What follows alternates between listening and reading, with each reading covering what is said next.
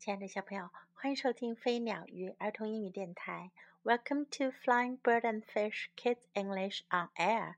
This is Jessie. 今天 Jessie 老师要给你讲的故事是《A Walk with Melly》。还记得那只叫做 Melly 的狗的故事吗？这是它的另外一个故事。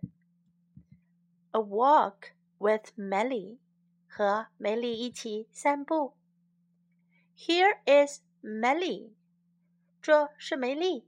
Melly is Ron's dog，梅丽是朗恩的狗。It is time to go for a walk，says Ron。朗恩说：“是时间去散步了。” Ron gets Melly's red leash，朗恩给梅丽拿来了红色的皮带。Let's go, Melly。 says Ron。狼说：“美丽，我们走吧。” Melly loves to go for a walk。美丽喜欢去散步。She puts her little black nose on everything she sees。她无论看到什么，都要把她那小小的黑鼻子抽上去闻。She sniffs and she sniffs and she sniffs。她闻啊闻啊闻啊。 Melly can smell so much with a little black nose。用她那小小的黑鼻子呀，梅丽可以闻到很多味道。She knows that another dog walked on the grass。她知道有另外一只狗从草地上经过。She can smell it。她可以闻出来。Melly stops under a tree。梅丽在一棵树下停了下来。 She sniffs，她闻啊闻。Then she looks up，然后她就抬头向上看。What is in that tree？那树上有什么？It's a squirrel，是一只小松鼠。Melly jumps up and down，美丽跳上又跳下。She barks and barks，她叫了又叫。 you can't get that squirrel, Ron says. 狼说：“你可够不着那只小松鼠。” Let's go, Melly. Melly，我们走吧。Melly and Ron go to the dog park. 梅丽和朗恩来到了狗狗公园。Ron takes off Melly's leash. 朗恩给梅丽取下了皮带。She loves to see her dog friends at the park. 他喜欢在公园见到他那些狗狗朋友们。She sniffs and sniffs them, and they sniff and sniff her. 她使劲的闻她的朋友们，她的朋友们啊也使劲的闻她。Melly runs with her friend. 美丽和她的朋友一起跑。She loves to run and run.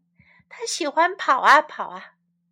Melly runs around and around for a long time.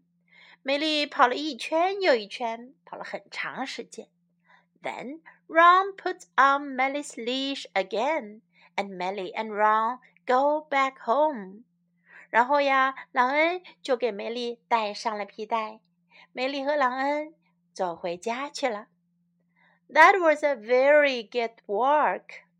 这真是一次很不错的散步呢。Melly and Ron had fun。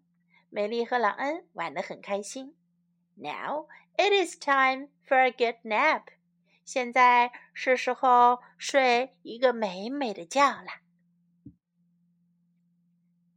在这个故事当中，我们听到很多日常生活经常需要用到的表达。It is time to go for a walk。到时间去散步了，到时候去散步了。It is time to go for a walk. It is time to go for a walk. Go for a walk. 去散步。Let's go. 我们走吧。Let's go. Let's go. Melly loves to go for a walk. 梅丽喜欢去散步。 Melly loves to go for a walk. Melly loves to go for a walk. She smelled it. 她闻到了。她闻到了这种味道。She smelled it. She smelled it. She looks up. 她向上看。Up 是上面，look up 是向上看。She looks up. She looks up. She loves to run. 她喜欢跑。She loves to run. She loves to run. 如果小朋友也喜欢跑的话，你可以说 I love to run. I love to run. It is time for a good nap. 到时候睡一个香香的小觉了。It is time for a good nap. It is time for a good nap. 到时候美美的睡上一小觉了。Okay, now let's listen to the story once again. A walk with Melly. Here is Melly. Melly is Ron's duck. It is time to go for a walk, says Ron. Ron gets Melly's red leash. Let's go, Melly, says Ron.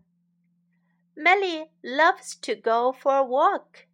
She puts her little black nose on everything she sees. She sniffs and she sniffs and she sniffs. Melly can smell so much with her little black nose. She knows that another duck walked on the grass. She can smell it. Melly stops under a tree. She sniffs. Then she looks up. What is in that tree? It's a squirrel. Melly jumps up and down. She barks and barks. You can't get that squirrel, Ron says. Let's go, Melly. Melly and Ron go to the dog park. Ron takes off Melly's leash. She loves to see her dog friends at the park. She sniffs and sniffs them, and they sniff and sniff her. Melly runs with a friend. She loves to run and run. Melly runs around and around for a long time. Then Ron puts on Melly's leash again, and Melly and Ron go back home. That was a very good walk. Melly and Ron had fun. Now it is time for a good nap.